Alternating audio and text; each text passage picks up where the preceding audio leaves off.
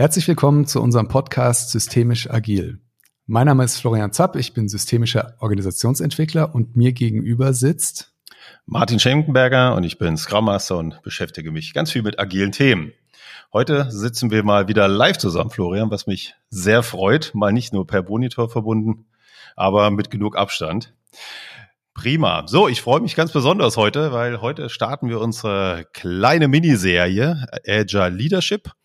Wir klären, was Agile Leadership überhaupt ist, führen spannende Interviews äh, mit Menschen, die es umgesetzt haben und äh, beschäftigen uns noch ein Stück weit am Ende mit der Zukunft. Wo geht das denn überhaupt hin, das Thema? Vielleicht kommen Daten und KI ins Spiel, möchte aber noch nicht so viel verraten, ähm, weil die kommen ja alle noch. So, und heute haben wir uns einen Gast dazu genommen.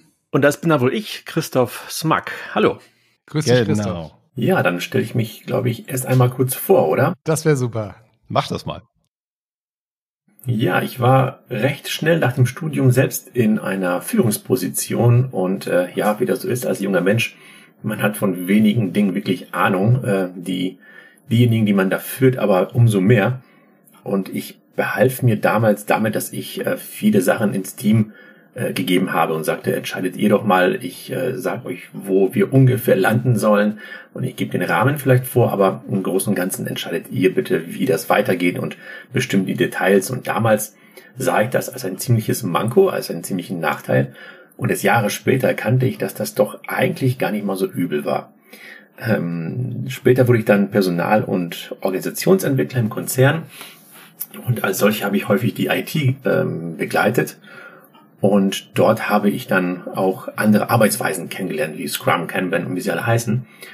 Und ähm, habe auch gemerkt, die führen tatsächlich auch anders. Da weiß äh, die, die Führungskraft stellenweise auch nicht hundertprozentig, was die Mitarbeitenden dort, äh, dort machen. Und das ist in Ordnung auch so. Ähm, trotzdem funktioniert's. So, und äh, irgendwann mal wurde daraus eine gewisse Passion, dass ich mich mit diesem Thema sehr stark ja, beschäftigt habe und konnte auch wirklich dann zum ersten Mal nach, nach zehn Jahren ungefähr an meine eigenen Führungserfahrungen äh, anknüpfen. Und daraus entstand dann eben dieses Thema Agile Leadership, was ich jetzt mittlerweile als Trainer und Berater in die Unternehmen äh, trage. Und genau, das ist es. Prima, vielen Dank. So, mit Christoph werden wir heute, heute äh, dem Thema den Boden bereiten, äh, die Basics legen. Was heißt das überhaupt, Agile Leadership? Ähm, ich bin schon ganz gespannt. Und dann steigen wir ein, würde ich sagen. Auf jeden Fall.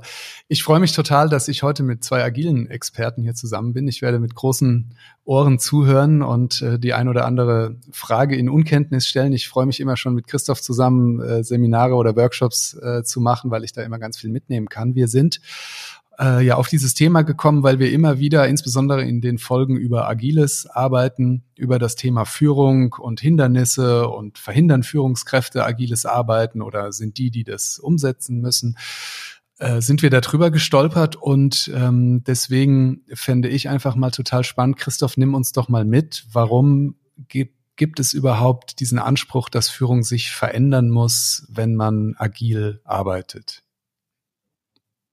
Interessant, diese Frage ist ganz, ganz gut. Warum muss sich Führung als solche überhaupt verändern? Ähm, sie hat sich ja gerade in den letzten Jahrzehnten immer wieder verändert, aber es ist ja nicht die Führung, es sind vor allem Führungskräfte, die in einem bestimmten Umfeld, äh, in einem Kontext wirken. Das ist ja die Führung. Und diese, äh, diese Führungskräfte sind ja Menschen und wie immer wollen sich diese ungern verändern. Denn das bedeutet natürlich immer eine gewisse Gefahr und einen Aufwand und man ist ja immer als Mensch eher darauf, äh, darauf aus, ähm, die Dinge so zu belassen, wie sie sind. Das heißt, von sich aus wird sich die Führung erst einmal nicht verändern, aber es ist natürlich ein, ein, ja, ein Drängen der Wirtschaft und der Gesellschaft, eben macht das mal ein bisschen anders. Und dann gibt es so ein bisschen so eine Phase, wo man sich dagegen wehrt, aber irgendwann mal ähm, gibt man dem nach und verändert die Führung. Und darum hat die Führung in den letzten Jahrzehnten eben diesen Wandel vollzogen von äh, starker autoritärer Führung bis hin zu einer sehr partizipativen Führung. Aber selbst die ist zu Ende des letzten Jahrtausends ungefähr an die Grenzen geraten, muss auch wieder ein, ein Update erfahren. Mhm. Ja, spannend, äh, wie das äh, ganz auf einmal so äh, emporschnellt und ganz viele Unternehmen das jetzt auch unbedingt wollen. Äh, da liegt auch so ein kleiner Haken dran. Alle wollen es, vielleicht brauchen es alle jetzt gar nicht so lehrbuchartig. Ähm, viele erlebe ich, die direkt sagen, komm, äh, wir denken uns da selber was aus. Ähm, ja, ich bin mal gespannt, wie es weitergeht. Äh, warum kommt das an die Grenzen, Christoph? Workshops investiere ich tatsächlich zwei bis drei Stunden äh, für dieses Thema dieses Warum, wo sind die Grenzen, warum, warum können wir nicht weitermachen wie bislang? Die Führung hat sich doch schon weiterentwickelt und, und die Unternehmen, wir sind doch schon alle erfolgreich seit, keine Ahnung, 100 Jahren und äh, warum müssen wir was verändern? Ist äh, wirklich gut investierte Zeit im Workshop und ähm, daher auch an dieser Stelle, glaube ich, ist es gut, wenn wir kurz auf das Warum eingehen und wo sind die Grenzen. Ähm, und dazu mache ich so einen kleinen Schlenker erstmal über die ähm, Entwicklung der heutigen Organisationsform, denn äh, wir haben das, wie wir heute arbeiten, im Grunde genommen vor 200 Jahren erfunden. Denn im Zuge der Industrialisierung, Dampfmaschinen, äh, Bahnen, Elektrizität und so weiter, ähm, standen wir vor einem ähnlichen Dilemma, wie wir es heute tun. Denn alles wurde irgendwie schneller und vor allem komplexer.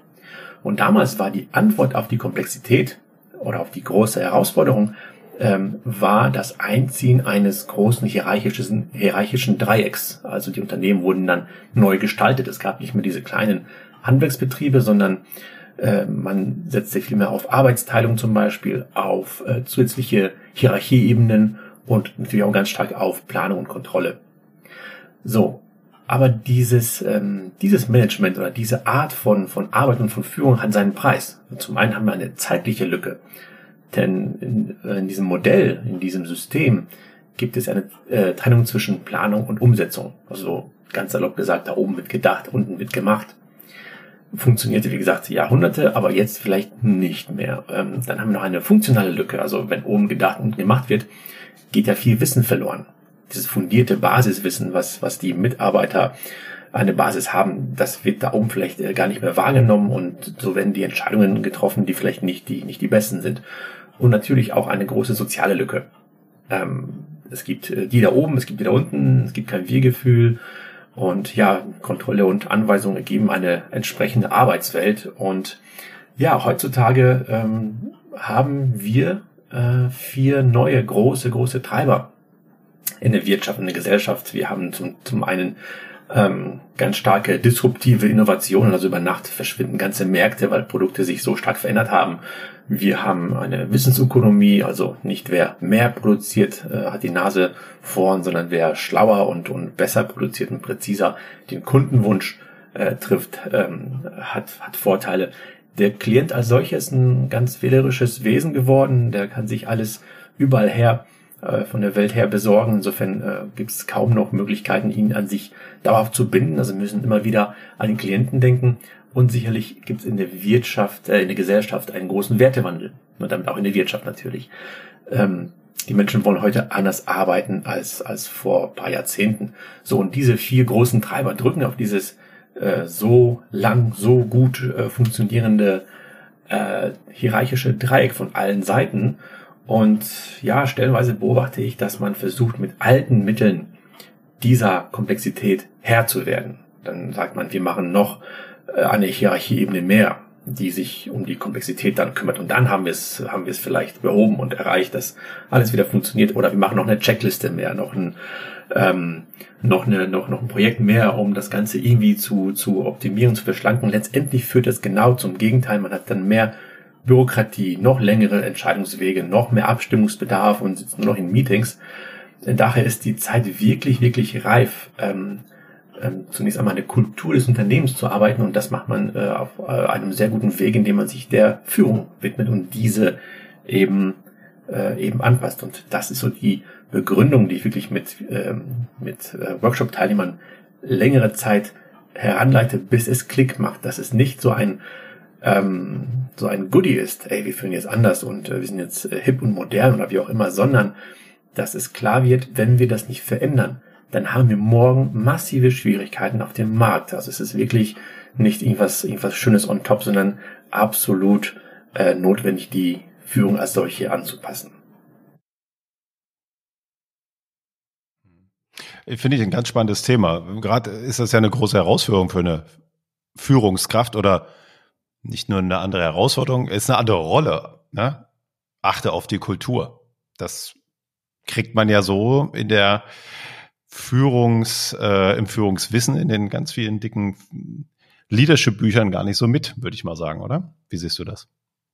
Ja, das ist tatsächlich so die, die Herausforderung, vor der ich mhm. häufig stehe, wenn ich äh, Workshops ähm, gebe oder Impulsvorträge oder einfach ein Unternehmen begleite hin zu äh, moderner Führung. Denn meistens arbeite ich ja mit gestandenen Führungskräften. So, und ich muss, äh, ich muss äh, darauf achten, denen nicht das Gefühl zu geben, äh, bislang wart ihr nicht gut. Im Gegenteil, ich muss die bekräftigen darin, dass die es bislang wirklich gut gemacht haben, sonst säßen sie jetzt nicht vor mir.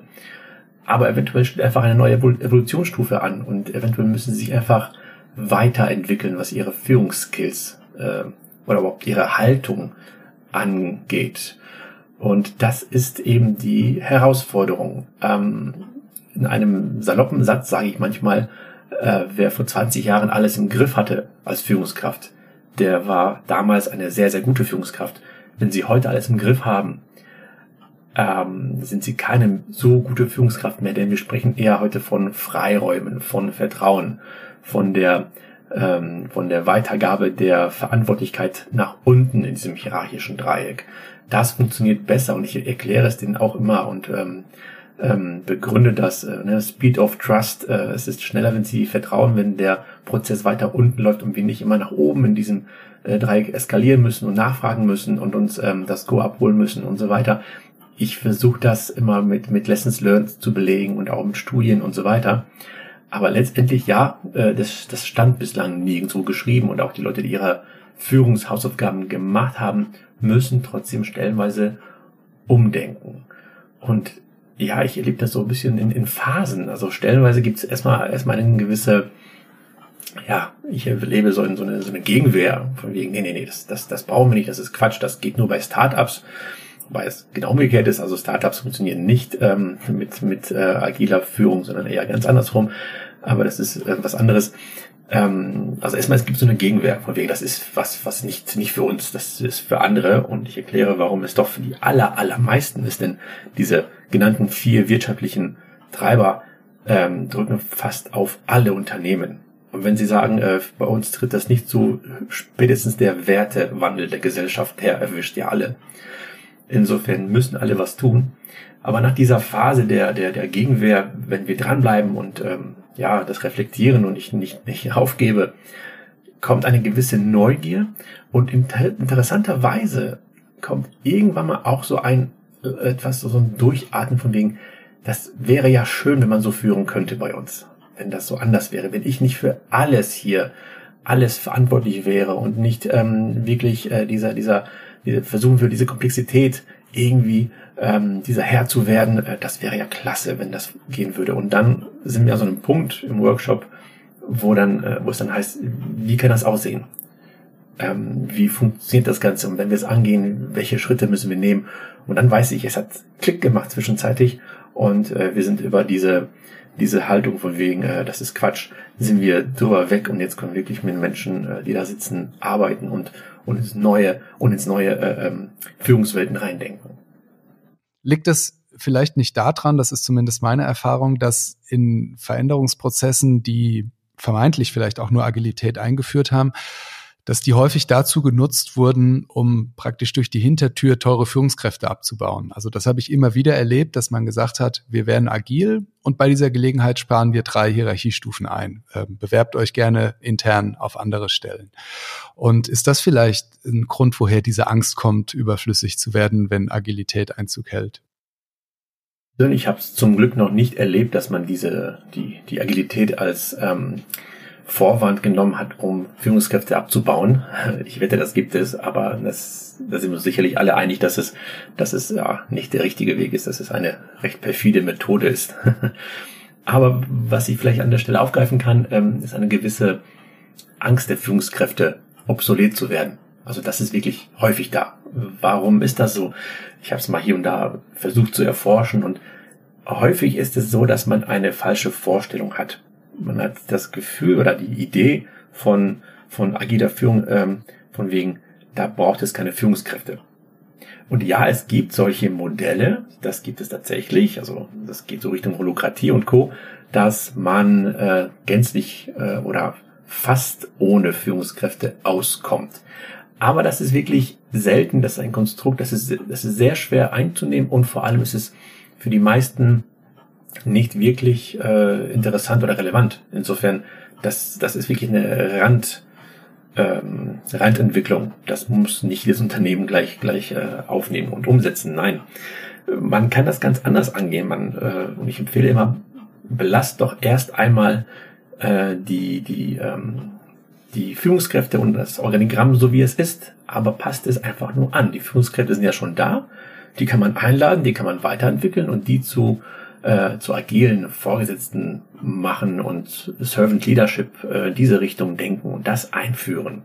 Und das beruhigt schon mal, dass, dass ich nicht äh, ankomme und sage, ihr müsst jetzt alle aufstehen und gehen, wir machen das alles äh, ohne euch, liebe Führungskräfte, oder wir machen es hundertprozentig anders als bislang. Nein, man kann ja die ne, Start where you are, man, man nimmt die bestehenden Strukturen und passt diese an. Das ist so das, was viele beruhigt.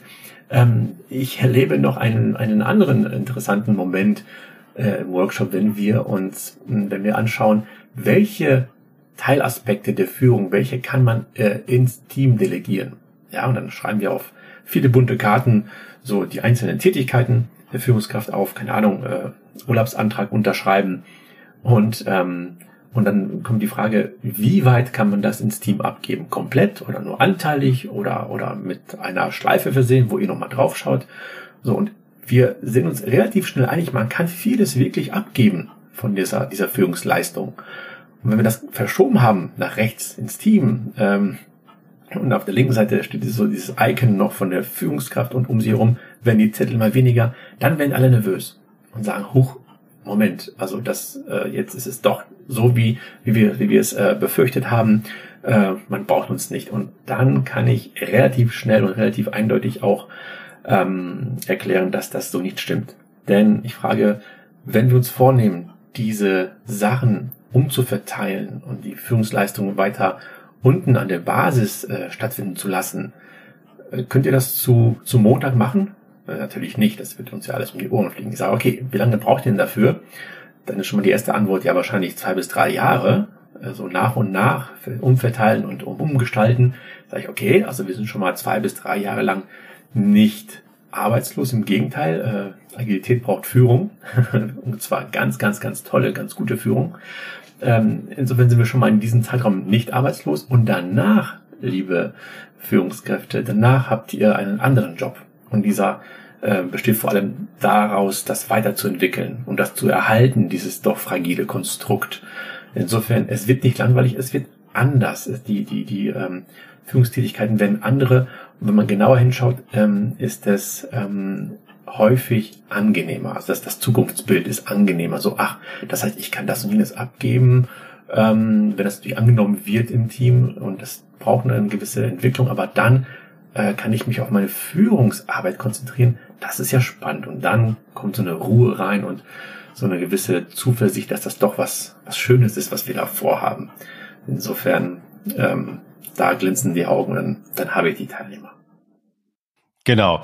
Du hast ja jetzt schon ein bisschen angefangen, Christoph, zu klären, äh, was agile Führung jetzt ist. Da würde ich jetzt mal gerne noch ein Stück äh, weiter dran kneten. Was ist es für dich?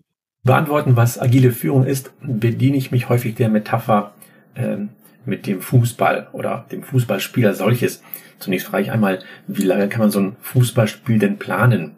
Ähm, und ja, da kommen wir auf drei Sekunden, vielleicht fünf. Und danach ist es einfach zu komplex, um das weiter zu planen. Insofern, das ist schon der erste Bezug zu der schnelllebigen Wirtschaft und Gesellschaft, dass man sagt, okay, wir haben hier keinen Fünfjahresplan mehr. Und auch der Jahresplan ist schon schwierig. Insofern müssen wir irgendwie ad hoc reagieren. Und dann frage ich noch, ähm, wer hat denn vor ein paar Jahren ähm, denn die WM gewonnen? War es unsere Nationalelf oder war es Jogi Löw? Und dann ist irgendwie auch die Antwort recht schnell davon wegen ja beide, beide Seiten. Das heißt, man kann also auch von der Seitenlinie führend, kann man auch was gewinnen. Und das, das versuchen wir dann ähm, ein wenig noch weiter zu, zu entwickeln und hinzuschauen.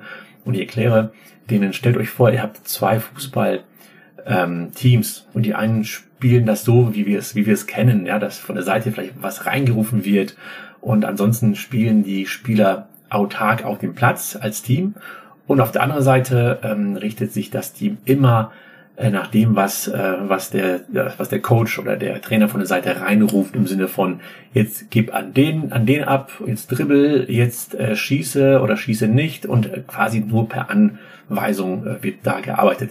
Ist klar, diejenigen, die da äh, agil sich auf dem Platz bewegen dürfen, ähm, die sind, äh, die haben natürlich den, den ganz großen Vorteil, dass sie viel, viel schneller sind. So, und daraus können wir vieles ableiten.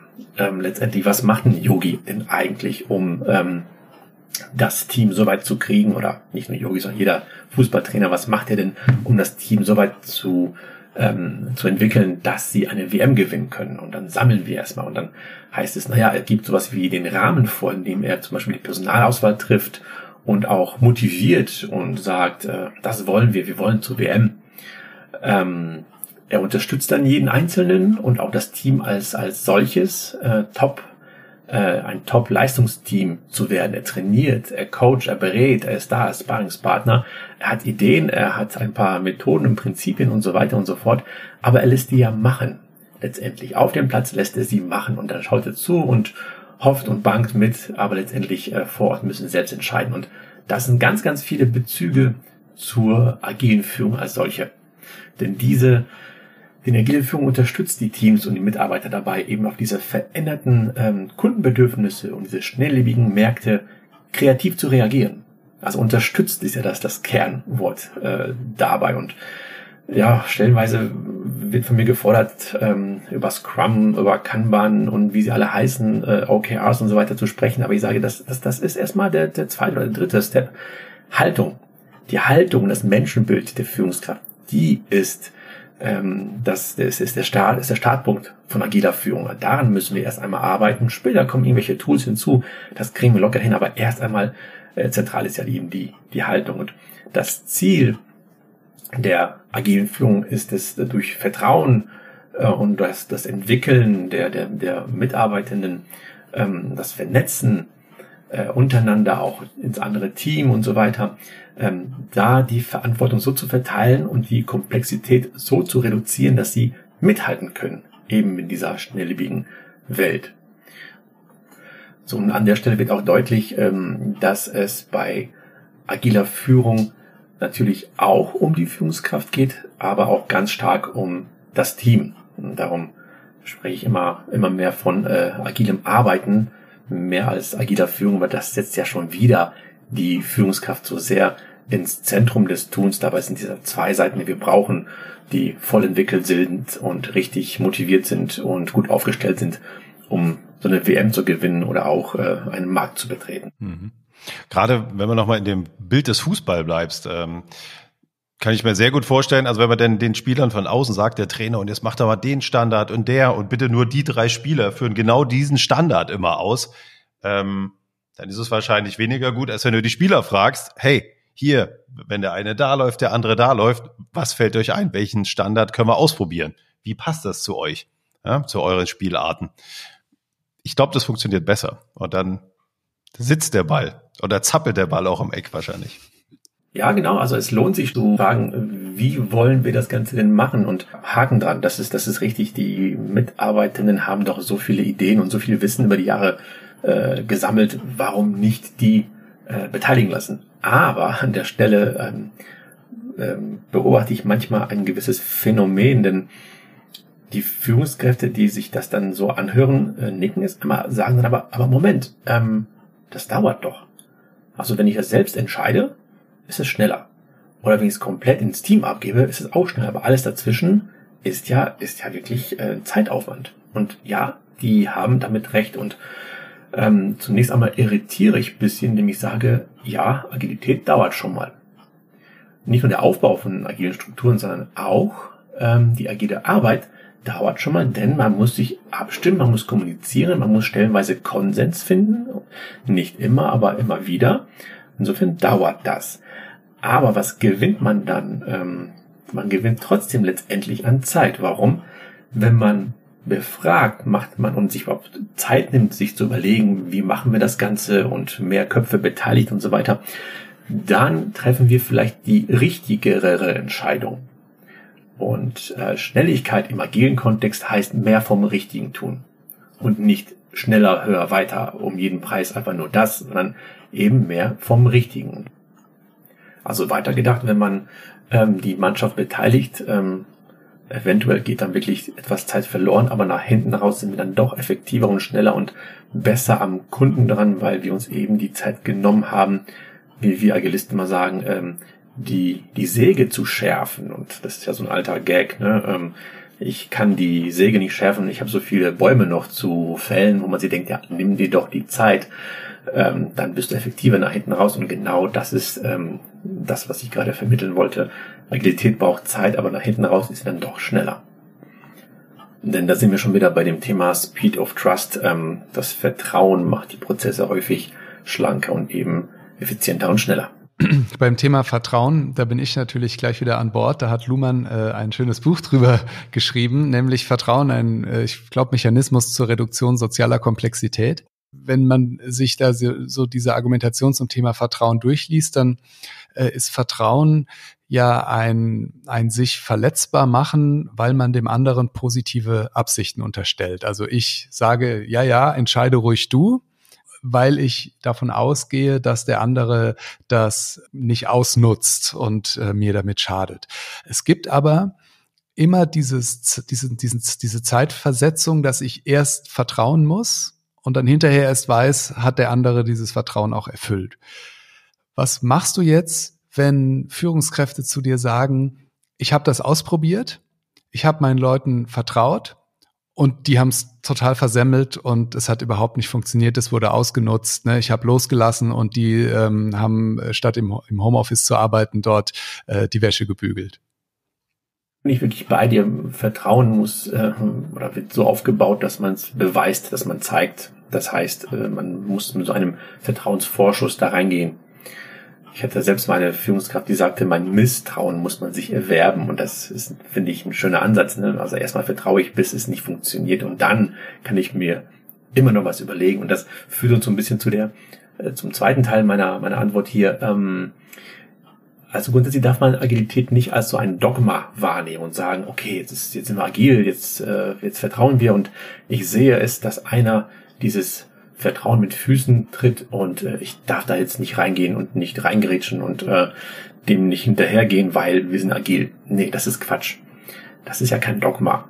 Und ähm, man hat ja immer noch die ganze Klaviatur der verschiedenen Führungsstile. Man darf auch, wenn es denn nötig ist, auch schon mal, ja, ich sag mal, eine Etage tiefer greifen und vielleicht anders führen bei dieser einen Situation, bei dieser einen Person bisschen zu autoritär sein und sagen, äh, hör mal, ich habe dir das jetzt hier so äh, eingerichtet, dass äh, das per, per Vertrauen funktioniert, du missachtest das, jetzt werden andere Seiten aufgezogen. Und dann gibt's bis hin zu äh, Sanktionen, ist da alles, alles möglich. Also das ähm, darf man so nicht wahrnehmen als so eine Einwegstraße, uh, jetzt sind wir agil, jetzt äh, gibt's keinen Zurückfall mehr. Es ist ja kein Zurückfall, es ist nach wie vor eine ordentliche äh, Führungsleistung, die benötigt wird. Und diese beinhaltet eben auch eventuell andere Führungsstile je nach Situation. Hm. Und man kann ja auch mal hinterfragen, äh, quasi als Systemiker, warum ist das denn so? Vielleicht haben sie einfach noch nicht genug Wissen darüber. Vielleicht sind sie unsicher, weil auf einmal vielleicht Strukturen wegfallen. Wen kann ich fragen? Oh, jetzt kann ich niemand mehr fragen. Und dann bin ich total verunsichert, weil ich selber entscheiden muss. Das erlebe ich oft, äh, wie ich muss halt jetzt, ich muss das entscheiden kann ich gar nicht, weil ich das vielleicht seit 20 Jahren nicht gemacht habe oder nicht durfte. Ganz schlimm gesagt. Man muss beachten, das ist nicht nur für die Führungskräfte ein Paradigmenwechsel, sondern natürlich auch für die äh, Belegschaft, für die Mitarbeitenden. Denn äh, ja, Worst Case, die haben jetzt wirklich 30 Jahre lang in diesem hierarchischen Dreieck gearbeitet, ohne irgendwelche ähm, Befugnisse oder irgendwelche Entscheidungsmöglichkeiten. Die haben einfach abgearbeitet, was oben erdacht worden ist. So, jetzt kommen wir und sagen, die Welt ist agil und jetzt macht mal anders und entscheidet selbst. Äh, das ist äh, schneller. Die sind natürlich erstmal total lost und überfordert. Und das gilt es zu entwickeln. Aber das führt uns wieder zu der Antwort, dass, ähm, dass wir, äh, dass Agilität Führung benötigt und zwar richtig, richtig viel davon kann man diese Konzepte der agilen Führung auch nutzen, wenn man gar nicht agil arbeitet, wenn man sagt, das äh, gefällt mir einfach, diese Idee mit dem Verteilen, mit dem Loslassen, ähm, ich bleibe, wir bleiben streng hierarchisch, aber wir, wir setzen agile Führung ein? Das erlebe ich stellenweise tatsächlich, dass sich, dass sich manche Unternehmen äh, anteilig etwas herauspicken und sagen, das, das gefällt uns, das machen wir. Und da setzen wir um, ohne dass wir irgendwie global wirklich ähm, agil sind und ähm, machen wir uns nichts vor, je größer das Unternehmen, desto mehr Bereiche wird es geben, die vielleicht hochagil arbeiten können, semi-agil oder gar nicht agil. Insofern, es muss grundsätzlich sein, dass wir da differenzieren und sagen, äh, bei euch passt das alles, bei euch nur ein bisschen und bei euch gar nicht. Ähm, nennt man das Peach-Modell, ähm, dass man, dass man da genau hinschaut, äh, welcher Bereich passt zu welchem äh, ähm, äh, zu welcher Herangehensweise und können wir da voll agil arbeiten oder nicht. Das ist völlig in Ordnung. Man muss das natürlich erklären, man muss vermitteln und das gut gestalten, aber ja, das geht absolut. Zu denen noch bisschen größer gedacht ist auch die Frage, muss ich als Unternehmen wirklich hochagil sein? Und das hängt davon ab, ähm, was für Produkte ich herstelle, mit welchem Aufwand ich die herstelle, welcher Technologie und wie schnelllebig ist mein Markt.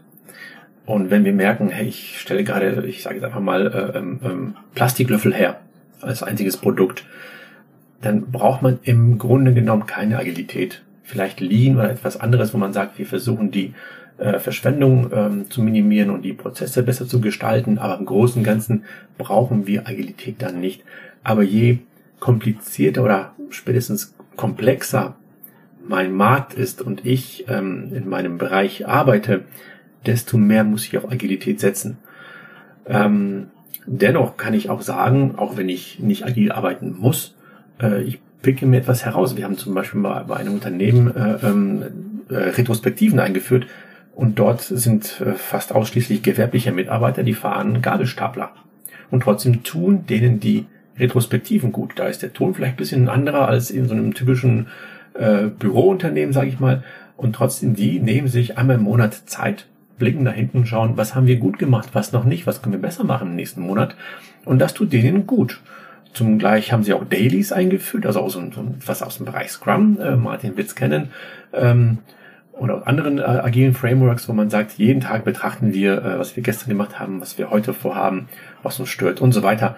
Äh, das sind Anteile aus, aus agilen Welten, äh, auch entsprechend aus agiler Führung, aber die funktionieren dort auch, wenn drumherum eigentlich alles eher klassisch ist. Das klappt ganz wunderbar.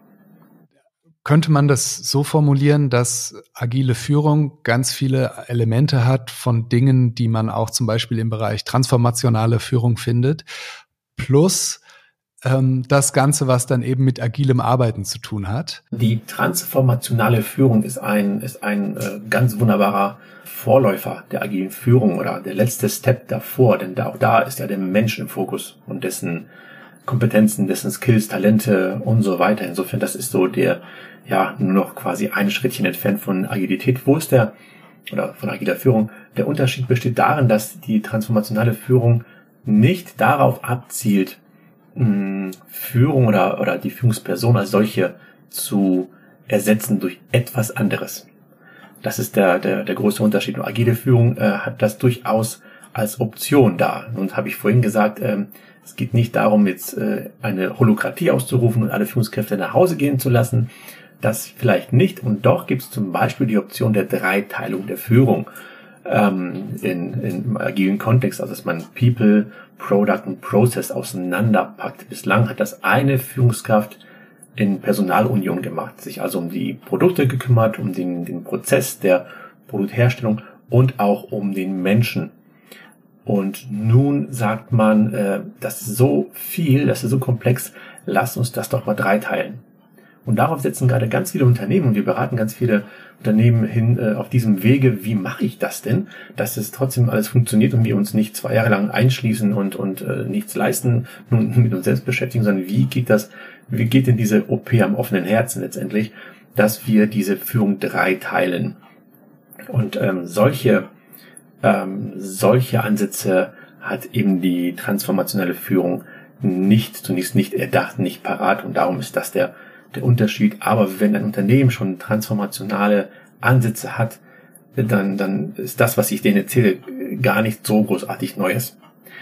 Zugleich muss ich sagen, viele Unternehmen brauchen noch relativ lange, um wirklich diese, diese Ansätze äh, sich selbst zu erdenken oder diese äh, einzunehmen. Insofern ist transformationale Führung schon für die sehr herausfordernd und fortschrittlich. So, jetzt haben wir die agile Führung, Leadership eingeführt oder sind dabei, das zu machen. Wie helfen wir denn nun der Führungskraft? Das, was, was gibt man der Führungskraft in der Praxis an die Hand? Zwei Perspektiven. Die eine ist die äh, von mir, also eines äh, Organisationsentwicklers. Wie kann man das denn angehen? Wie kann man das denn umsetzen, dass wir ein paar Jahren oder ein paar Monaten vielleicht sogar schon ähm, agil führen? Äh, und du hast gefragt, Martin, was geben wir der, der Führungskraft? Und erstmal geben wir Orientierung. Was wirklich, es gibt erstmal sowas wie, ja, Impulse vielleicht, Impulsvortrag zum Thema, was ist agile Führung eigentlich, um da vielen ähm, Vorurteilen zu begegnen. Das ist schon erfahrungsgemäß ein sehr, sehr großer Schritt, dass man da sagt, äh, Agilität ist kein Chaos und äh, agile äh, Welten brauchen Führung und so weiter. Insofern, das ist es. Dann später braucht es ja das Backing von der Geschäftsführung, eine Art Vision. Wie wollen wir denn führen in Zukunft? Das ist immer sehr, sehr hilfreich. Dann kann man es relativ pragmatisch angehen über Trainings, dass man sagt, Grundlagen Agile Leadership ist immer sehr hilfreich und auch Grundlagen Change Management, weil es ist ja ein Wandel verbunden mit Widerständen und so weiter. Insofern da können wir durchaus auch einiges noch tun.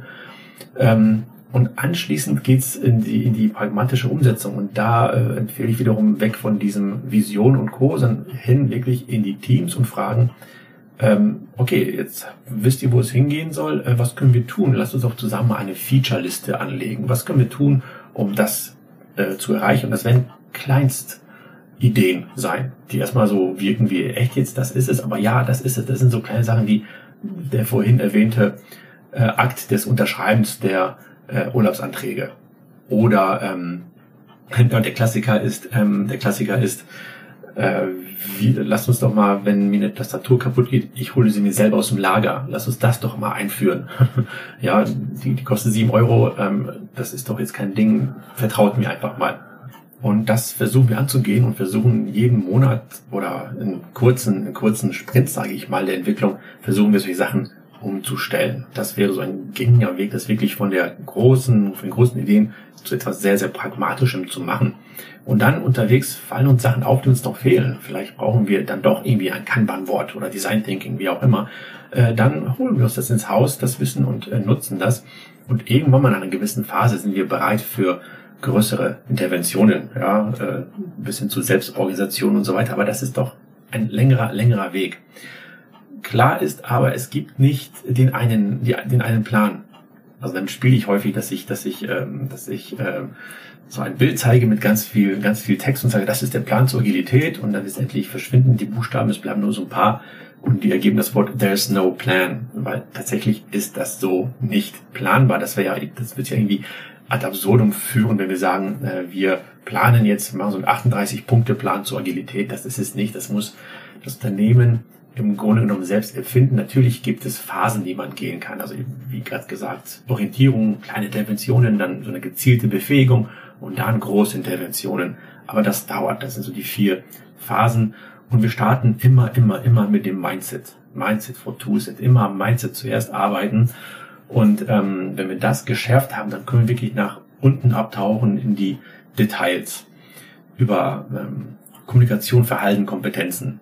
Ja, also das, wenn die Führungskräfte das begriffen haben, dass sie mit ihrer Kommunikation, ihrem Verhalten und ihren Kompetenzen sehr vieles bewirken, dann fangen die damit ganz automatisch an.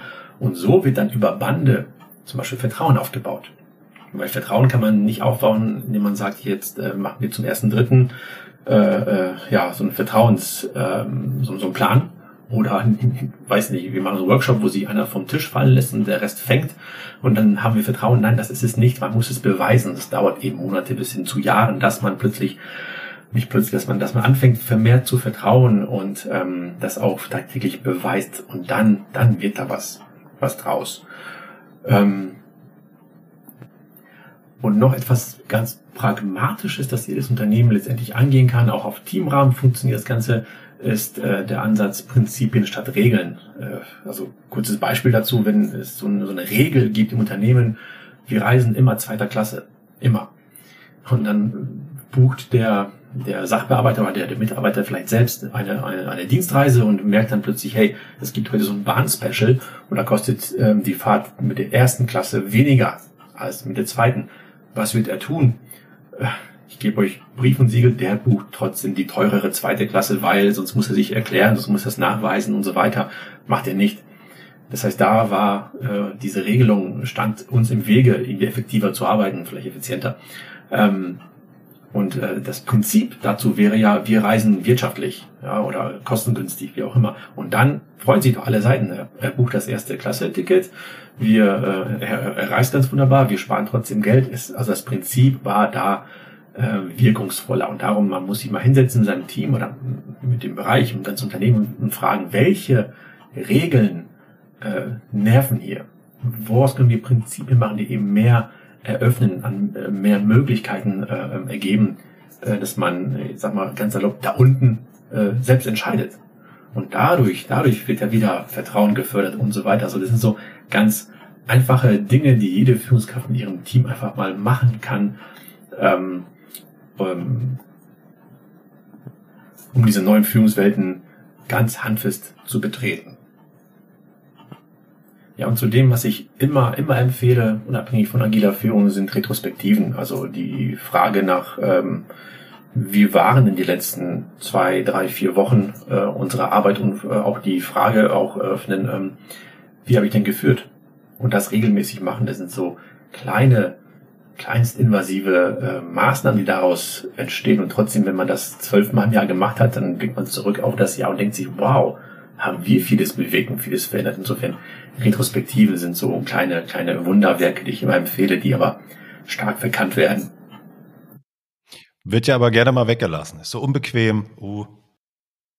Es ist erst einmal vielleicht nachvollziehbar im Sinne von, es ist noch, noch eine Stunde mehr, die wir da, die wir da nutzen, aber da sind wir wieder bei dem Sägeschärfen. Das ist wirklich, wirklich gut investierte Zeit.